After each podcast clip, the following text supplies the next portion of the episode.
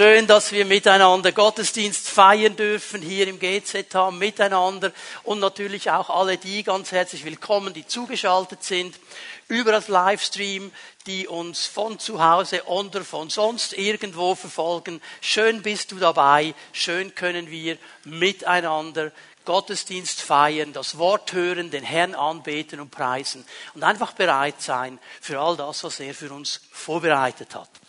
Bevor wir hineinschauen ins Wort Gottes, eine ganz wichtige Sache, die nicht vergessen werden darf. Wir haben letzte Woche eine Kinderwoche in Zollikofen durchgeführt.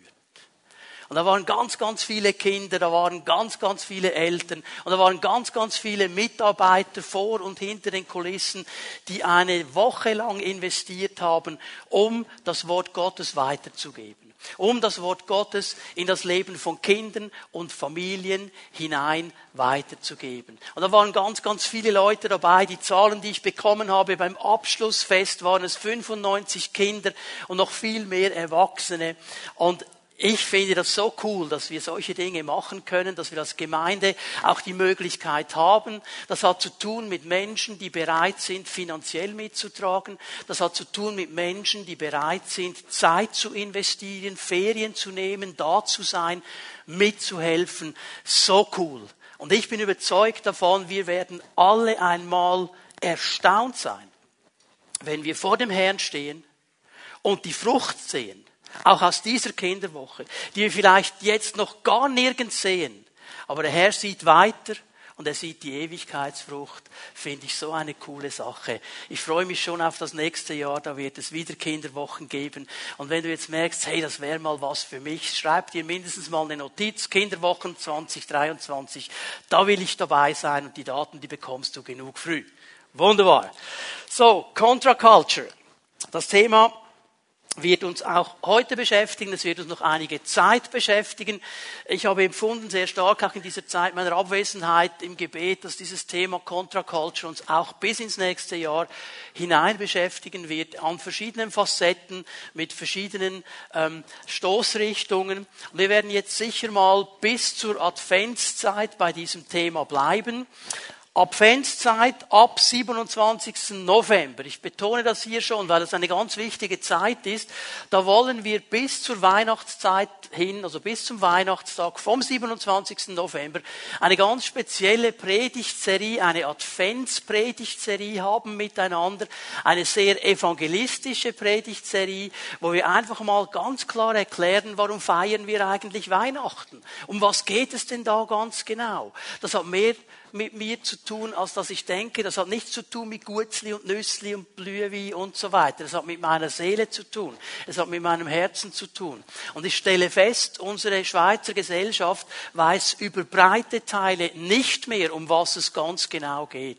Und darum gebe ich dir die Daten schon jetzt, weil ich möchte dich ermutigen, lade deine Freunde ein. Lade deine Nachbarn ein. Ihr habt jetzt gesehen, wie es geht.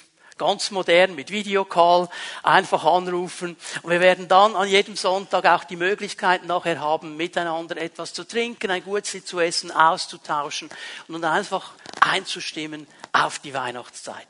Aber das ist noch Zukunftsmusik. Heute geht es noch einmal um die Contra Culture. Und ich habe vor meiner Abwesenheit mal einen ersten Blick mit euch zusammen auf das Manifest der Contra Culture geworfen. Kann sich noch jemand erinnern? Manifest der Contra-Culture. Klingelt irgendetwas, ist schon lange her, drei Wochen, ich weiß. Okay, Manifest, was bedeutet ein Manifest? Ein Manifest ist eine öffentliche Erklärung von Zielen und Absichten in einer Sache, wo es um eine ganz bestimmte Stoßrichtung geht. Und wir haben ein ganz großes Manifest über die Contra Culture. Und wir finden dieses Manifest der Contra Culture in Matthäus in den Kapiteln 5, 6 und 7. Wir nennen das in der Regel nicht das Manifest, wir nennen es in der Regel die Bergpredigt. Aber die Bergpredigt ist nichts anderes als das Manifest der Contra Culture. Und Jesus hat hier auf einem ganz verdichteten Raum die wichtigsten Punkte dieser Contra Culture uns aufgezeigt. Es sind nur 111 Verse. Es ist nicht so eine riesenlange, große Predigt, aber es ist sehr kompakt zusammengefasst.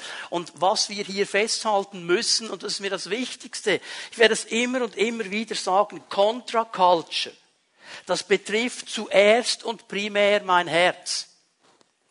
Mein Herz muss von dieser Contra-Culture ergriffen werden. Nicht meine Handlungen. Ich kann mir ja Mühe geben, ich kann mich trainieren, ich kann nett sein und freundlich sein und so weiter. Aber wenn mein Herz nicht dabei ist, dann werde ich irgendwann daran scheitern.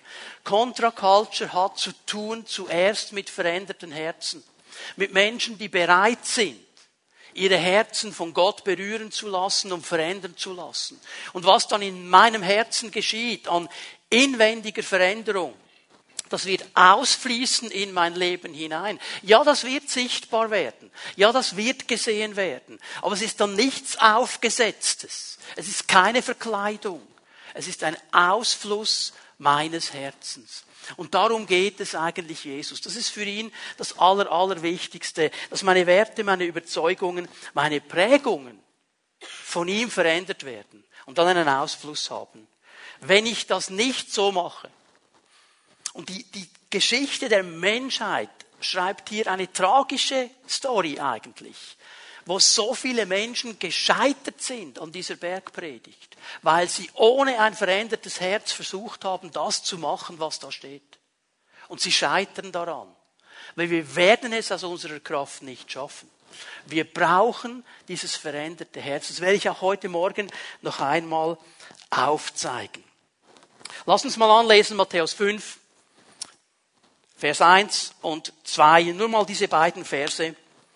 Als Jesus die Menschenmenge sah, stieg er auf einen Berg. Er setzte sich, seine Jünger versammelten sich um ihn und er begann sie zu lehren. Immer so der Anfahrtsweg zu diesem Manifest, zu dieser Bergpredigt. Jesus sieht eine große Menschenmenge. Und als er diese Menschenmenge sieht, zieht er sich zurück. Und wenn wir hier Berg lesen, noch einmal, lasst uns nicht an die Schweiz denken. Wir müssen besser sagen Hügel. Es ist diese Hügelgegend im, im Hinterland des Sees Genezareth. Der See Genezareth war die Gegend, wo die Leute gewohnt haben. Da war diese große Handelsstraße, die Via Maris, da waren die Leute. Und eigentlich, wenn du jemanden erreichen wolltest, damals wie heute, hättest du eigentlich an diesen Ufern bleiben müssen. Da waren die Leute. Jetzt Jesus sieht die Menschenmenge und jetzt denkst du, boah, die Menschenmenge ist da, das ist der beste Moment, jetzt Jesus zuschlagen. Jesus dreht sich um und geht in die Hügellandschaft. Geht weg von der, von der Menschenmenge. Setzt sich da hin und seine Jünger versammeln sich um ihn und er begann sie zu lehren. Und jetzt ist mir eine Sache ganz, ganz wichtig. Das ist der erste Punkt meiner Botschaft. An wen richtet sich die Bergpredigt eigentlich? An wen richtet sich diese Bergpredigt? Dieses Sie, er begann sie zu lehren in Vers 2. Auf wen bezieht sich dieses Sie? Wen hat Jesus im Blickwinkel? Was ist die Hauptadresse dieses Manifests. Dieses Sie, ich löse es gleich mal auf, ist nicht die Menschenmenge. Wenn Jesus hier von Sie spricht und anfängt, Sie zu lehren, dann sieht er nicht die Menschenmenge, sondern seine Jünger. Er sieht nicht Menschenmenge, er sieht Jünger. Und man kann das jetzt nicht definieren, waren das jetzt genau nur die zwölf, waren das mehr als die zwölf. Darum lasse ich mich gar nicht auf dieses Thema ein. Ich sage einfach, die Unterscheidung ist folgende. Menschenmenge, Jünger. Wenn Jesus jetzt anfängt zu lehren, sieht er nicht die Menschenmenge, er sieht die Jünger. Jetzt gehen wir mal ein bisschen zurück, Matthäus 4, ein Kapitel zurück. Ich möchte euch zeigen, was es mit dieser Menschenmenge auf sich hat. In Vers 23 fange ich mal an zu lesen. Jesus zog durch ganz Galiläa, er lehrte in den Synagogen, verkündete die Botschaft vom Reich Gottes, heilte alle Kranken und Leidenden im Volk. So wurde er über Galiläa hinaus in ganz Syrien bekannt. Man brachte alle Leidenden zu ihm, Menschen, die von den verschiedensten Krankheiten und Beschwerden geplagt waren, auch Besessene, Epileptiker und Gelähmte, und er machte sie gesund. Mal diese beiden Verse. Und das ist uns ja eine Logik in sich, wenn man das so liest. Jesus hatte einen ganz starken Predigtdienst. Wenn er gelehrt hat, wenn er gepredigt hat, haben die Leute zugehört. Nicht nur das. Wir sehen auch hier in diesen Versen ganz stark beschrieben, dass sein Dienst mit diesen Zeichen und Wundern auch noch begleitet war. Leute wurden geheilt. Leute wurden frei. Leute haben Genesung erlebt. Da geschah etwas ganz Starkes. Und das ist logisch, wenn wir dann in Vers 25 lesen, große Menschenmenge folgten ihm aus Galiläa und dem Zehnstädtegebiet, aus Jerusalem und Judäa, aus der Gegend jenseits des Jordans. Es ist eine große Menschenmenge. Und hier wird betont, große Menschenmenge. Und da waren diese Leute, die waren bei Jesus, weil bei Jesus kannst du was erleben. Jetzt negativ, nicht positiv gemeint, nicht negativ, okay? Bei Jesus kannst du was erleben. Da geschieht etwas. Und jetzt fällt mir etwas auf. In Vers 25 lesen wir von großen Menschenmengen. Und plötzlich, wenn Jesus sich wegdreht und weggeht aus der Komfortzone, lesen wir noch von einer Menschenmenge. Für einige war das schon zu viel. Also bitteschön, wenn er so bei mir im Vorgarten ist und ich nicht, nicht viel bewegen muss, finde ich das noch cool. Große Menschenmenge, bin ich dabei. Wenn der sich jetzt wegbewegt, jetzt müsste ich mich auch bewegen. Da ist plötzlich nur noch eine Menschenmenge. Und mir wurde diese Fragen so einfach groß, die Menschenmenge, die suchte und sucht Jesus auch heute noch. Warum eigentlich? Warum suchst du Jesus? Weil du etwas von ihm erwartest.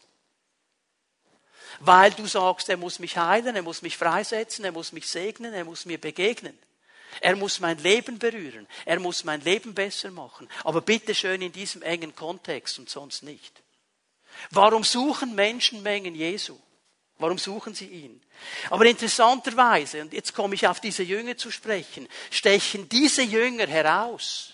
Weil ein Jünger nur schon im Wortbegriff drin ist ein Lernender, ist ein Nachfolger. Ein, ein, ein Mensch, ein Mann, eine Frau, der schon mal grundsätzlich gesagt hat, ich folge einfach diesem Jesus nach. Nicht, weil er mir gut tut, nicht, weil er mich segnet zuerst, nicht, weil ich mich heilt, nicht, weil er mir das und das gibt, sondern weil ich verstanden habe, bei ihm kann ich lernen, wer Gott ist. Bei ihm kann ich lernen, wie man lebt im Reich Gottes. Ich will lernen von ihm. Ich folge ihm nach. Und bitteschön, ich finde es toll, wenn er am See Genezareth ist, aber es ist mir auch egal, wenn er in die Hügellandschaft geht. Ich folge ihm nach. Also die Motivation des Herzens wird hier eigentlich angesprochen. Und diese Jünger sprech, kommen heraus oder stechen heraus aus dieser Menschenmenge, weil sie etwas verstanden haben. Sie haben erkannt, Nachfolge Jesu Jünger Jesu zu sein, bedeutet eine totale Veränderung meines Lebens. Drunter geht es nicht. Ich kann nicht Jesus nachfolgen und ihm sagen, okay, 70 Prozent bekommst du, 30 behalte ich für mich. Entweder ganz oder gar nicht. Das haben diese Jünger erkannt. Und übrigens, jetzt gehen wir noch ein bisschen tiefer zurück in, den Kap in Kapitel 4, Vers 17. Bevor Jesus proklamiert hat, geheilt hat, freigesetzt hat, hat er Folgendes gesagt. Vers 17. Von da an begann Jesus zu verkünden, kehrt um. Kehrt um. Denn das Himmelreich oder wörtlich übersetzt das Königreich der Himmel ist nahe. Jesus hat angefangen mit einem Ruf zur Umkehr. Er hat gesagt, mein Königreich, wo ich König bin, wo ich sage, wie es läuft, ist neu und du musst umkehren. Sonst kannst du nicht in dieses Königreich hineinkommen. Du musst dein Leben verändern. Es geht hier um mehr als Segen. Segnet uns Gott? Ja, Gott sei Dank segnet er uns. Heilt er uns? Ja, er ist ein Heiler. Halleluja. Danke, Herr. Er befreit uns. Er ist ein Befreier. Ja. Er segnet unsere Leben. Ja. Aber es geht um etwas ganz anderes, nämlich, dass ich mich diesem Herrn unterordne. Egal, was er macht. Amen. Darum geht es Jesus eigentlich. Und auf diese Jünger spricht er an. Es ist ein Aufruf zur Umkehr. Das Wort, das hier steht, kehrt um. Man kann es so übersetzen, es bedeutet, meinen Sinn zu ändern. Es bedeutet, anders zu denken. Es bedeutet, meine Gedankenkonzepte, meine Prägungen zu hinterfragen, zu sagen, sind das gute Konzepte? Können die bestehen im Lichte Gottes? Soll ich sie ändern? Muss ich sie ändern? Es bedeutet, mein ganzes Verhalten zu ändern. Denn wenn ich mein Denken ändere und meine Worte ändere, wird sich auch mein Verhalten ändern. Ich werde ein anderer Mensch. Es bedeutet eben umzukehren. Es bedeutet nicht mehr so weiterzugehen, sondern zu verstehen, Moment, ich kehre mich um, ich gehe einen anderen Weg. und ich folge Jesus noch. Das alte Wort, das man heute fast nicht mehr sagen darf, Buße tun. Ist eigentlich dieses Wort hier. Loslassen, sich bekehren. Und weißt du, was mir aufgefallen ist? Ich sehe das im Wort Gottes, ich sehe es in meinem Leben, ich sehe es im Leben von vielen Menschen, die diesen Schritt getan haben.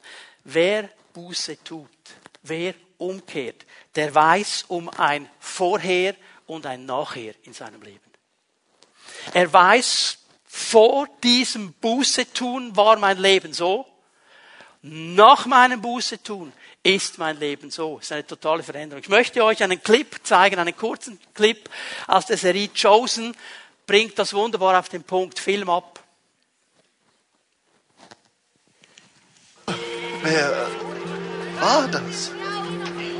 Ich kenne den Namen nicht. Und selbst wenn ich ihn wüsste, würde ich ihn nicht sagen. Warum nicht? Die Zeit, sich den Menschen zu offenbaren, ist für ihn noch nicht gekommen. Die Zeit, sich den Menschen. Ha, ha.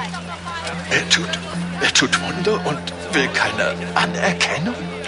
Aber wie sieht er aus? Ist er ein Mitglied des Sanhedrin? Würdest du ihn wenigstens erkennen, wenn du ihn sehen würdest? Ich weiß nicht, wieso ich dir das erzähle. Ich. Ich verstehe das alles selbst nicht. Aber etwas kann ich dir sagen. Ich war damals so. Und jetzt bin ich vollkommen anders.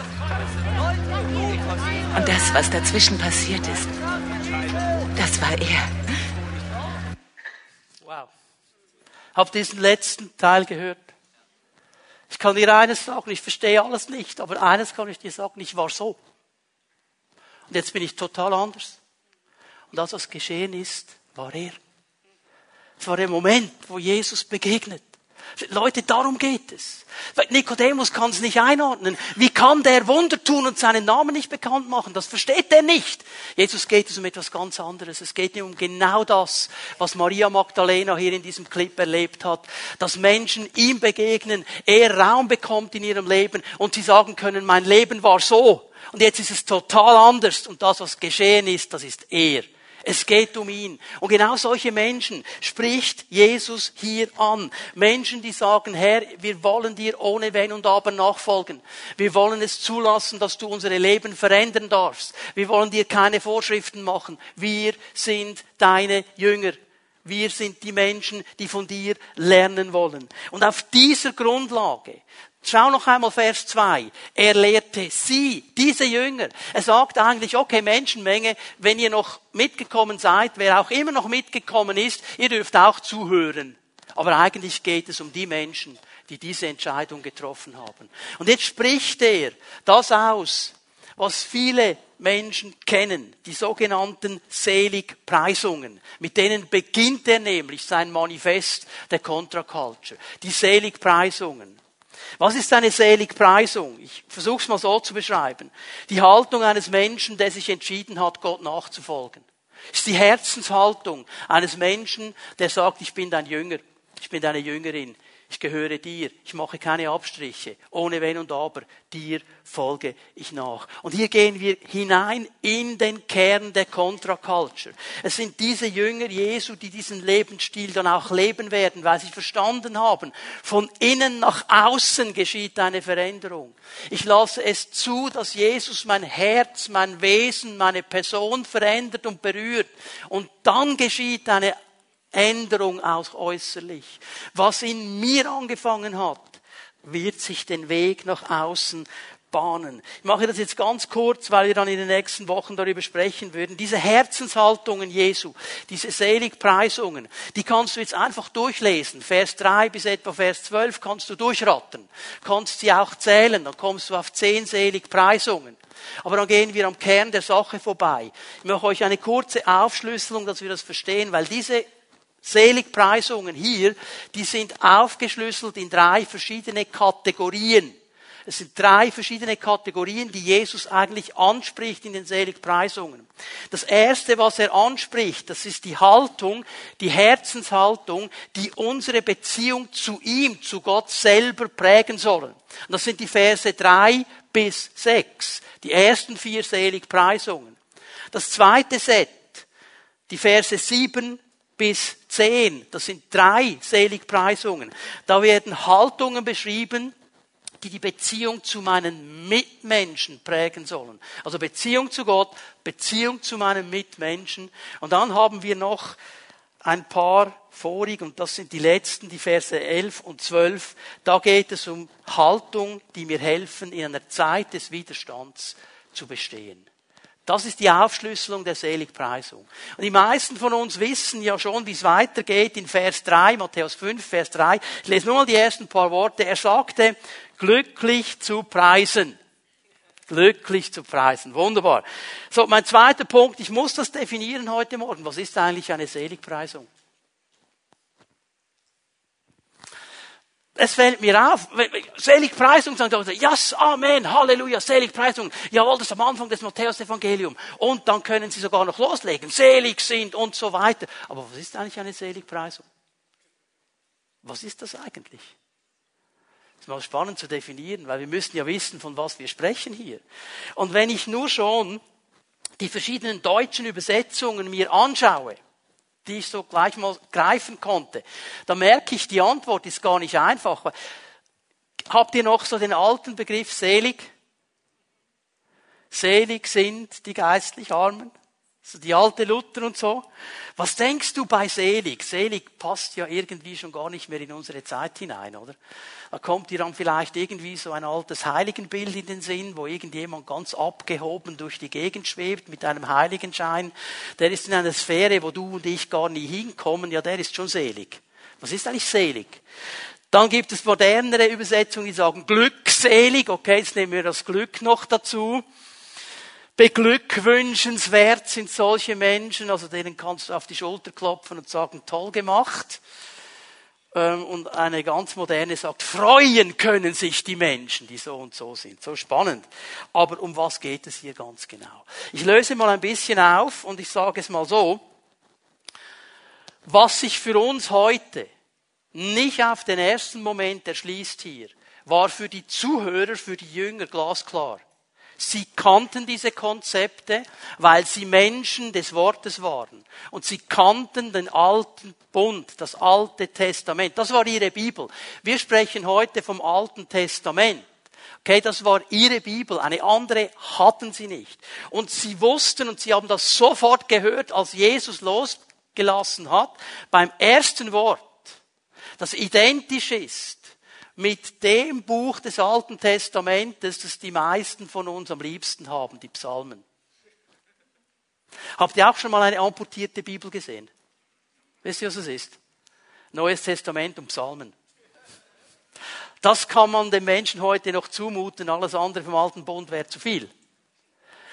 Die wussten, das ist genau das, weil dieses Wort Makarios oder Asher im Hebräischen ist im Psalm 1 das erste Wort und hier in der ersten Seligpreisung. Und ist ein identisches Wort. Ich lese mal Psalm 1.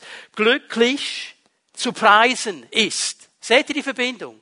Glücklich zu preisen. Das ist eine alttestamentliche Seligpreisung. Und hier sogar mit einer Verdoppelung, weil im Hebräischen schreibt der Psalmist Asher Haish Asher. Glücklich der Mensch, glücklich. Also hier eine Verdoppelung. Es geht hier um etwas ganz, ganz Wichtiges, das Jesus aufnimmt in seinem Manifest. Die genaueste Übersetzung, ich übersetze es einfach mal, ist wirklich glücklich zu preisen. Glücklich zu preisen. Was heißt das? Es bedeutet eigentlich, jemanden als einen glücklichen Menschen bezeichnen. Über jemandem aussprechen glücklich. Und jetzt müssen wir aufpassen, weil wenn wir Glück hören, dann denken wir sofort an ein subjektives Gefühl. Hast du schon mal glückliche Tage erlebt? Hast du auch schon unglücklich erlebt? So, okay.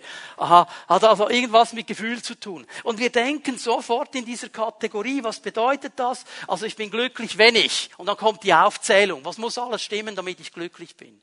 Jetzt bitte hör mir gut zu. Wenn Jesus hier von Glück spricht, dann ist nicht dieses subjektive Empfinden gemeint.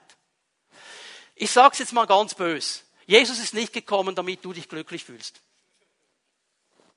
Das ist nicht sein Auftrag. Er ist nicht gekommen, dass du subjektiv, dass ich subjektiv das Glücksgefühl empfinde.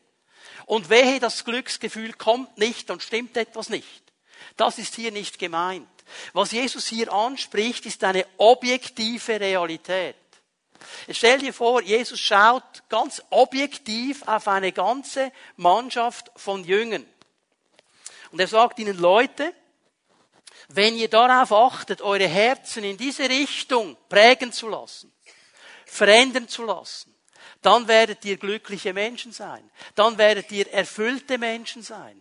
Dann wird euer Leben einen Unterschied machen. Jetzt bitte denkt dann nicht an das Glücksgefühl in jeder Sekunde sondern an eine rote Linie über deinem Leben oder in deinem Leben. Warum? Du bist glücklich zu preisen, weil du dann Gottes Gnade und Annahme empfangen hast und ernst nimmst. Darum bist du glücklich.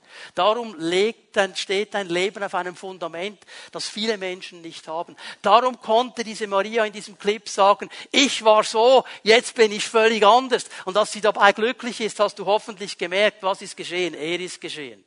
Hatte die jetzt keine Herausforderung mehr? Schau dir die Serie an. Du wirst sehen, dass sie sie noch hat. Aber was Jesus klar macht, und er geht hier in die Linie der Psalmen hinein, wir lesen noch einmal an, Vers 1, Psalm 1. Glücklich zu preisen, wer nicht dem Rat der gottlosen Menschen folgt, wer nicht denselben Weg geht wie jene, die Gott ablehnen, wer keinen Umgang mit den Spötten pflegt. Wer ist hier angesprochen? Es ist ein Mensch, der von ganzem Herzen sich ausstreckt nach dem Anspruch und dem Zuspruch Gottes.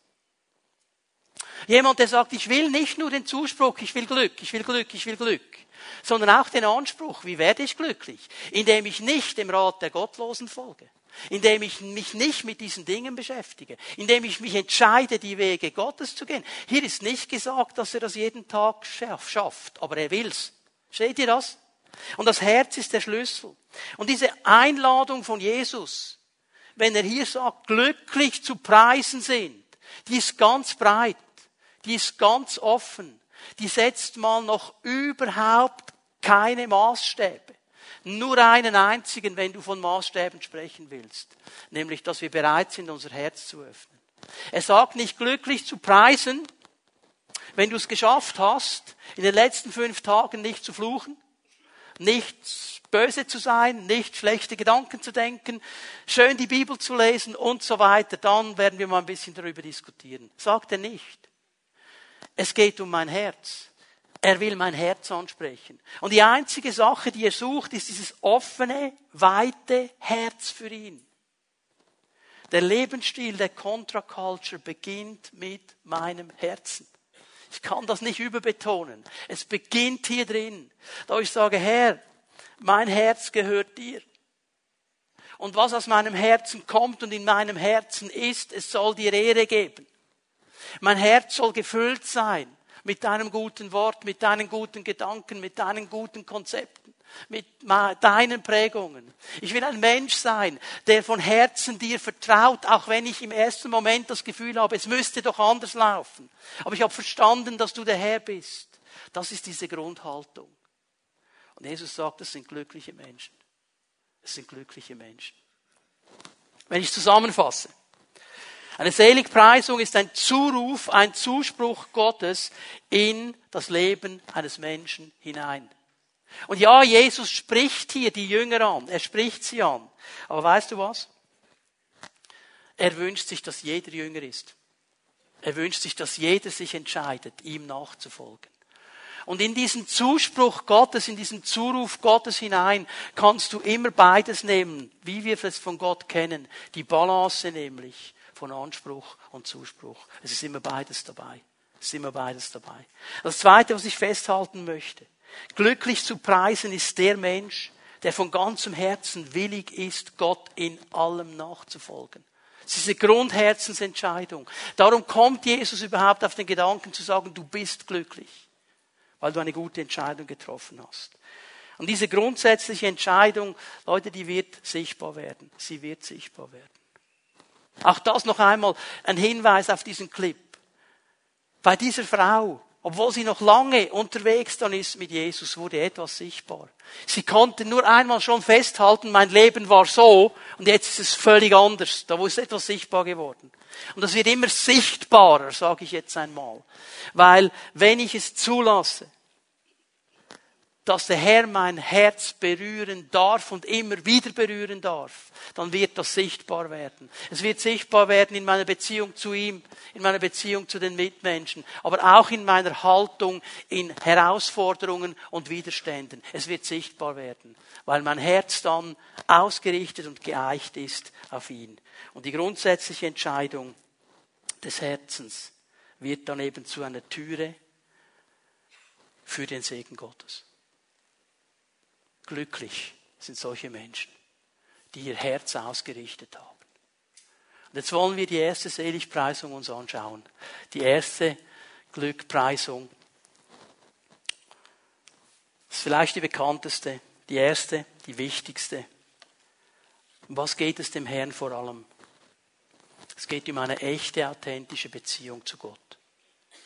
Das ist das Allerwichtigste, das er anspricht. Und darum nimmt es hier auch gleich an den Anfang. Ich lese mal den ganzen Text, Matthäus 5, Vers 3. Jesus sagte, glücklich zu preisen sind die, die arm sind vor Gott. Denn ihnen gehört das Himmelreich. Man kann auch hier wörtlich übersetzen, ihnen gehört das Königreich der Himmel. Es fällt mir hier etwas auf. Hier in Vers 3 bei der ersten Seligpreisung und auch bei der letzten Seligpreisung wird die Verheißung wiederholt. Denn ihnen gehört das Himmelreich. Und es sind die einzigen Seligpreisungen, die erste und die letzte, wie der Rahmen für die ganze Sache, die in der Gegenwartsform sind. Hast du das gesehen? Er sagt nicht, ihnen wird das Königreich gehören. Ihnen gehört das Königreich. Es gehört ihnen. Alle anderen, die noch kommen werden, am nächsten Sonntag werden wir es dann sehen, sind in einer Zukunftsform. Also mit anderen Worten, das erleben wir hier noch nicht in die ganze Fülle hinein. Aber das hier ist das allererste, das gesetzt ist. Und hier betont Jesus zweimal diese Zugehörigkeit. Warum ist das wichtig? Ich erinnere an eine Situation im Lukas-Evangelium, Lukas 10, als Jesus seine Jünger lossendet, sie ausrüstet mit der Salbung des Heiligen Geistes, ihnen einen klaren Auftrag gibt und sie kommen zurück und sind völlig happy. Sagen, yeah, Jesus, so cool, die Dämonen sind ausgefahren, die Kranken wurden gesund und sie sind völlig happy. Und was sagt Jesus zu ihnen? Freut euch nicht darüber. Über was sollen sie sich freuen? Dass eure Namen im Himmel angeschrieben sind, dass ihr das Reich der Himmel habt. Verstehen wir? Es geht um diese ganz fundamentale Zugehörigkeit und Annahme.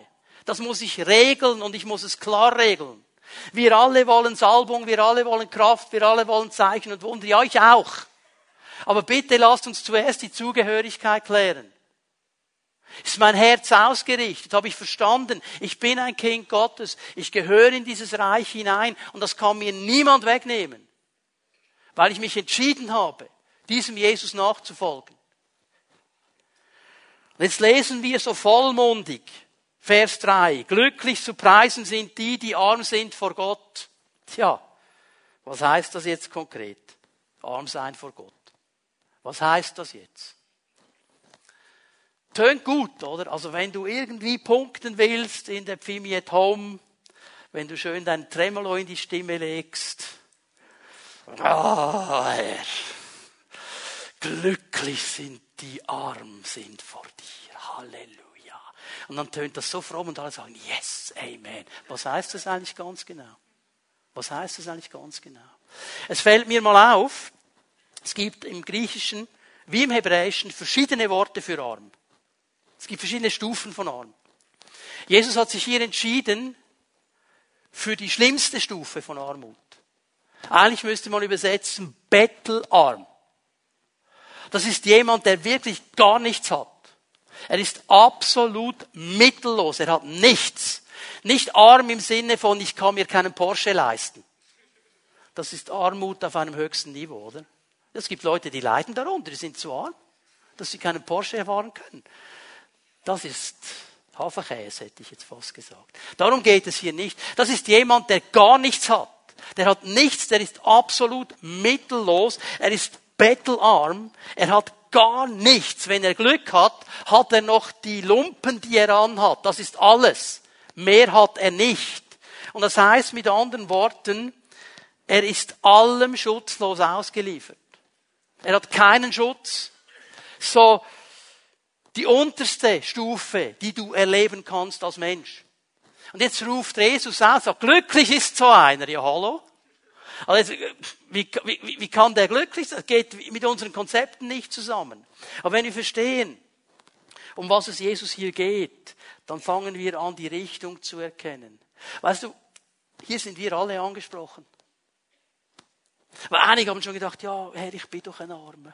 Jetzt mach mich bitte glücklich. Wir sind hier alle angesprochen. Weißt du, was mir herausfällt und immer wieder auffällt? Oft habe ich das Gefühl, ich hätte schon noch was zu bieten. Ich hätte schon noch was zu sagen und zu bewirken.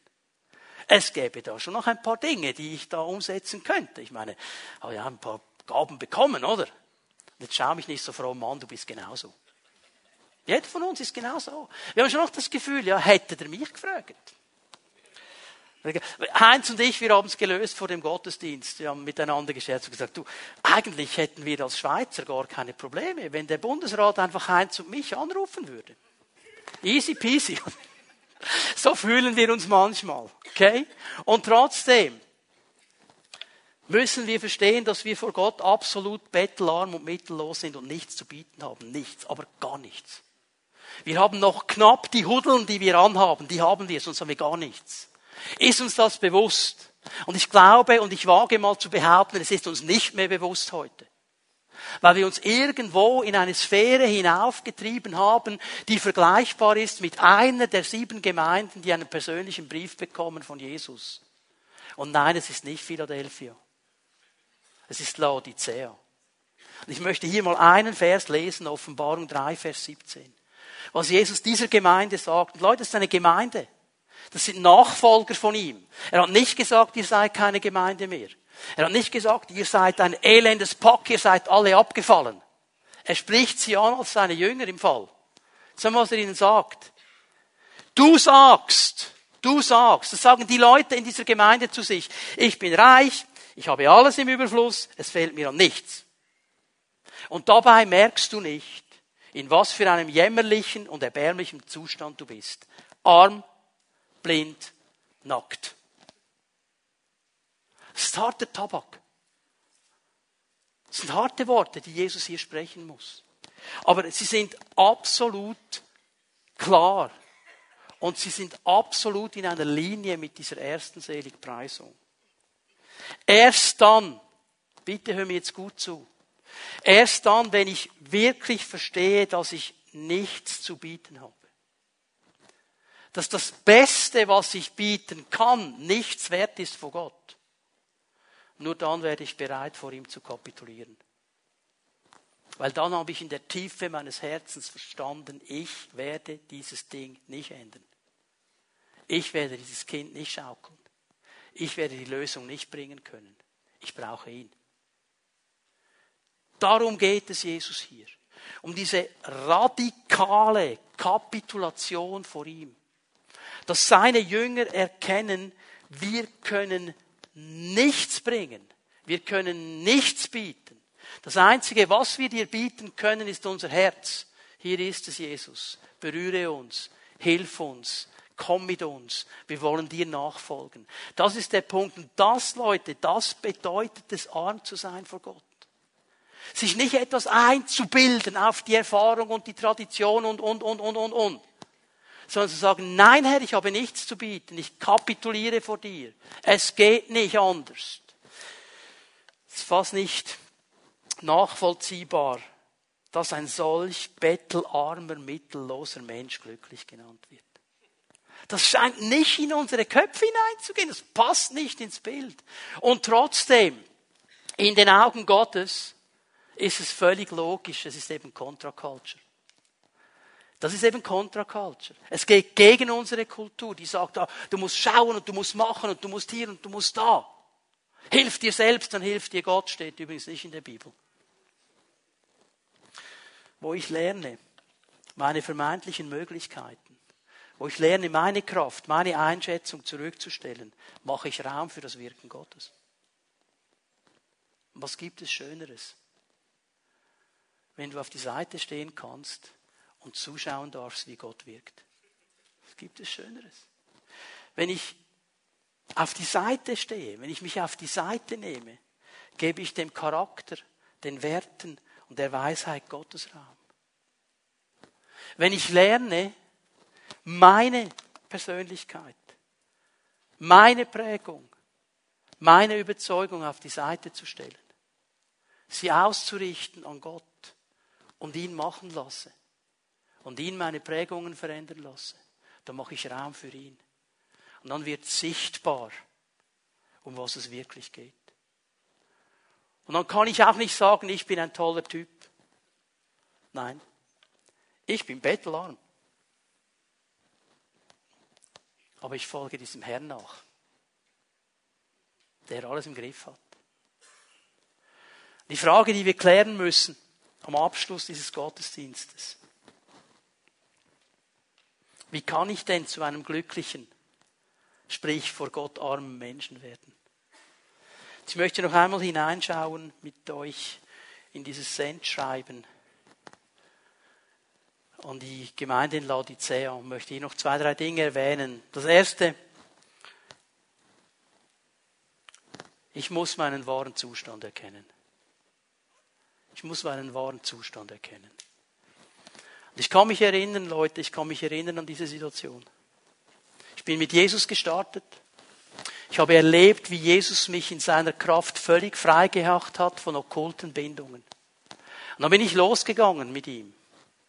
Und ich wusste ganz genau, in meinem Leben sind Dinge, die gefallen ihm nicht. Aber ich habe es gemacht, wie man es heute auch noch gerne macht. Ich habe mich einfach drauf verlegt und habe gesagt, der sagt mir es dann schon. Dass er das durch Brüder und Schwestern machen könnte. Aber ganz sicher nicht. Weil ich wusste ja, wo die ihre Fehler haben und was die noch falsch machen, oder? Und ich habe das versucht, fast zwei Jahre lang. Ganz ehrlich, Leute, es sind verschwendete Jahre meines Lebens. Es sind verschwendete Jahre. Weil ich habe versucht, als Christ alles zu haben. Reich Gottes und Reich der Welt. Und es funktioniert nicht. Es geht nicht. Ich bin an dem zerrieben. Warum? Weil auf der einen Seite der Anspruch kommt, du sollst glücklich sein. Und was habe ich versucht reinzuziehen, um glücklich zu sein? Und nichts war es. Und ich kann mich erinnern an diesen Moment in meiner Junggesellenbude wie ich vor dem Herrn zusammengebrochen bin. Gesagt habe, Herr, jetzt ist fertig. Ich mache es nicht mehr so. Ich kapituliere vor dir. Ich kapituliere völlig. Hier ist mein Leben, mein ganzes Leben, alles, was ich habe, alles, was ich bin. Ich habe in diesem Moment erlebt, Offenbarung 3, Vers 17, dabei merkst du nicht, in was für einem jämmerlichen, erbärmlichen Zustand du bist. Arm, blind nackt. Natürlich geistlich gesehen, ja. Ich bin ja nicht nackt in der Gegend herumgerannt. Aber was ist das Bild hier? Das Bild arm, blind, nackt, ohne Schutz, in keiner Form geschützt, in keiner Form einen Blick, wo du hingehst. Du bist blind, du siehst nichts, du wirst in jede Ecke reinknallen, du wirst dich überall verletzen. Und wenn du dann noch das Gefühl hast, aber ich bin doch mit Jesus unterwegs, dann stimmt bei ihm etwas nicht. Denk mal darüber nach. Es braucht diesen Moment und es braucht dann das Zweite, vor Gott zu kapitulieren. Und weißt du, was interessant ist? Gott wird nicht kommen und dich in den Polizeigriff nehmen und dich so lange würgen, bis du schreist. Schau mal, wie es weitergeht in Vers 18. Bevor ich lese, was Jesus sagt, ich möchte einfach, dass wir daran denken, es ist hier die Offenbarung. In der Offenbarung wird Jesus vorgestellt als Pankrator, als der, der alle Macht hat, alle Autorität, der alles hat und alles ist und alles kann. Dieser Pankrator sagt zu diesen Christen Folgendes, ich rate dir. Ich rate dir. Hast du es gesehen? Was bedeutet das? Das ist das Herz Gottes. Schau mal, er könnte befehlen, er könnte gebieten, er könnte verlangen. Ja, er könnte uns in den Polizeigriff nehmen, könnte er. Er macht es nicht.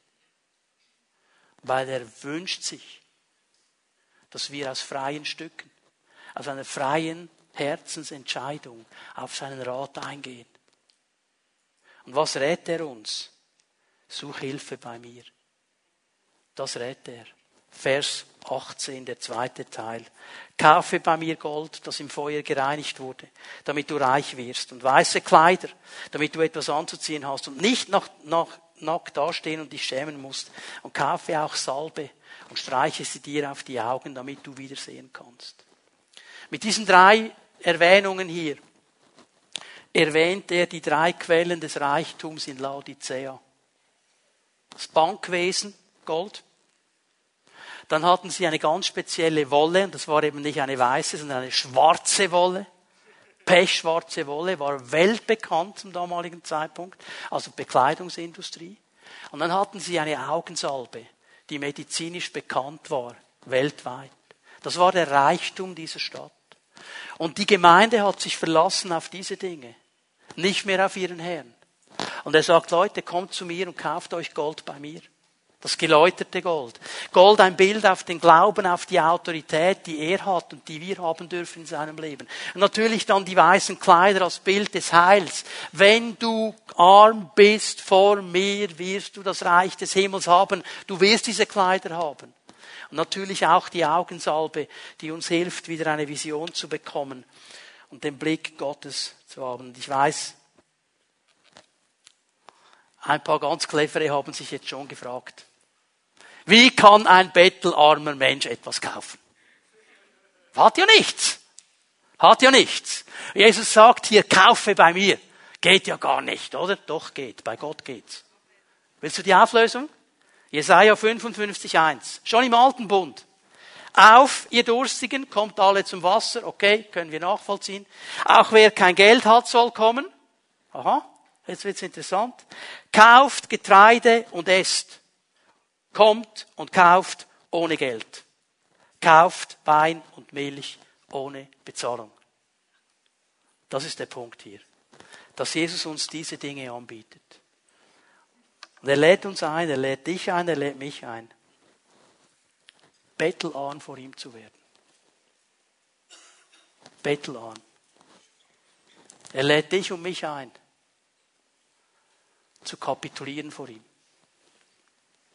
Ehrlich zu werden, echt zu werden, klar zu werden. Und er sagt, solche Menschen sind glückliche Menschen.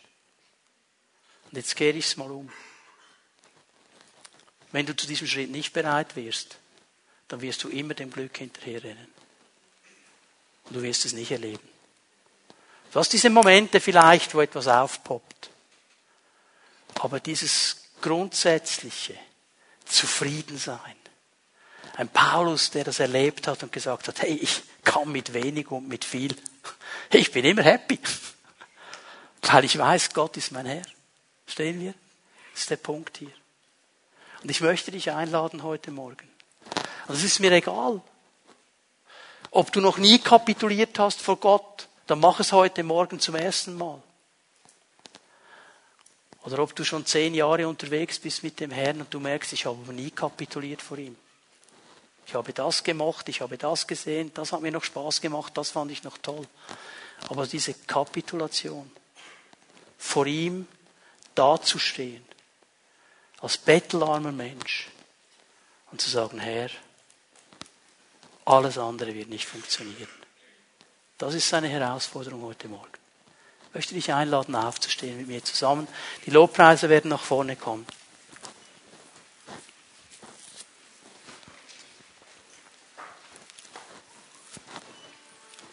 Ich lade dich ein,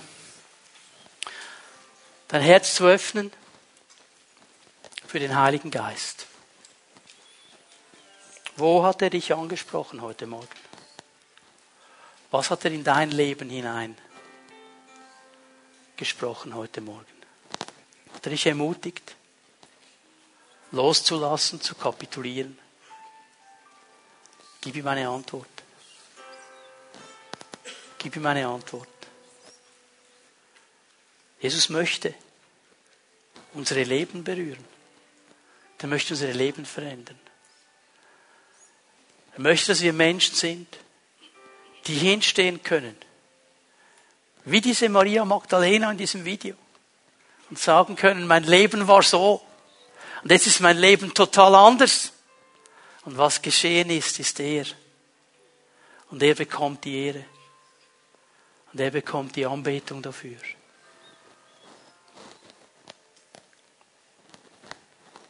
Ich möchte bitten, dass wir unsere Augen schließen. Und dass niemand herumschaut, jetzt in diesem Gottesdienstraum. Und wenn wir vor ihm stehen, die Augen geschlossen halten, dann möchte ich dich fragen, bist du bereit zu kapitulieren vor dem Herrn? Bist du bereit, ihm zu sagen heute Morgen, Herr, ich will eine Frau sein, ein Mann sein, der bettelarm ist, die bettelarm ist vor dir? Weil das ist der Ort, an dem alles geschehen kann. Das braucht diese Kapitulation. Ich möchte dich bitten, wenn wir die Augen geschlossen halten, da wo du bist, dass du, du sagst, das ist mein Anliegen, das will ich tun heute Morgen. Streck deine Hand aus zum Herrn und zeig ihm das. Okay, Herr. Ich möchte dich herausfordern heute Morgen. Ich möchte dich einladen und bitten, mach deine Kapitulation öffentlich. Vor der sichtbaren und der unsichtbaren Welt. Ich möchte dich einladen, wenn du deine Hand jetzt erhoben hast, dann bitte komm jetzt aus deiner Reihe heraus und komm hier nach vorne und knie dich hin vor dem Herrn. Hab den Mut, diesen Schritt zu machen. Den Mut, diesen Schritt zu machen. Und dem Herrn zu sagen, Herr, das ist mein Anliegen. Das will ich.